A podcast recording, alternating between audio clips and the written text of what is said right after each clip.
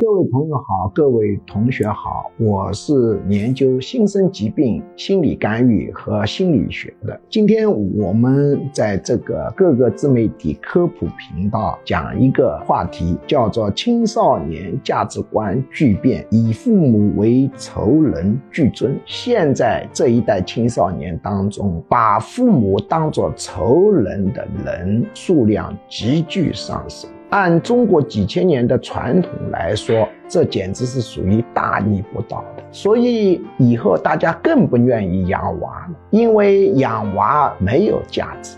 那么这就值得研究，为什么新生代青少年当中以父母为仇人的现象大增？关于这一点，学术界争议很大。我专门为这个问题召开过专家讨论会，观点不一。那我只能讲我的一个观点，当然也引起了比较多的人的共鸣。在心理学上说，一个人成长的过程是不断的受到学校、父母，也就是说，整个社会的教育，促使他形成一个社会人格的过程。他在成长过程中，跟环境不断的接收信号、碰撞，得出他的一个体验和结论，于是形成了一套社会规范。那么我们以前青少年成长过程当中，给他进行教育的主要对象是谁？主要对象是老师、父母、长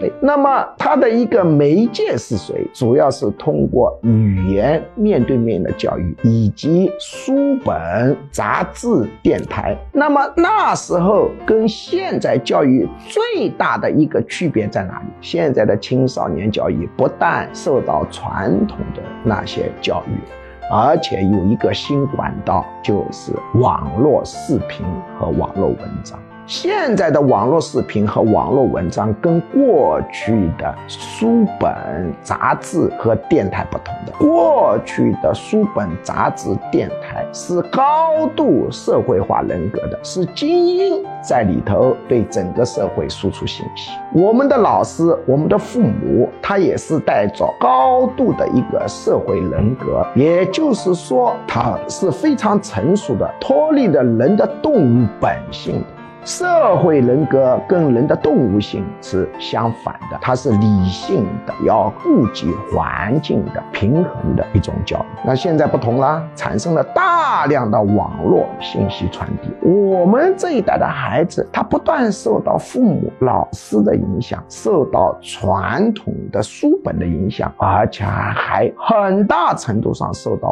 网络的影响。那么，网络上的活跃分子不断输出信号的。人人主体是年纪大的人还是年纪小的人？是年轻人还是年老者？那么主体信息输出者是年轻人自己。那么年轻人的特点是什么呢？动物性强，社会性弱，他的社会人格不完整。所以我们现在的年轻人受到的教育，本质上是自己教育自己。网络上你看到大量的文章，它不是道德化、社会化的，而是诉诸人的本性。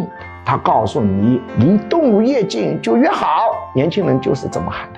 以前没有网络这个渠道，每个个体他会有反省。哦，我这样想，我这么动物化，老师、父母都说是不好的。现在通过网络形成了共鸣，哇，大家都是这么想的嘛？蛮合理的嘛。所以现在新生代社会人格越来越弱，动物化越来越强，人性越来越弱。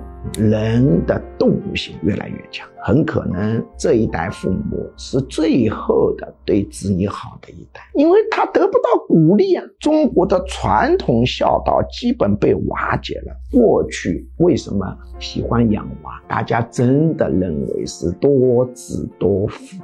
现在养娃有几个人指望子女回报的？没有几个人有这种想法。为什么呢？现实不可能。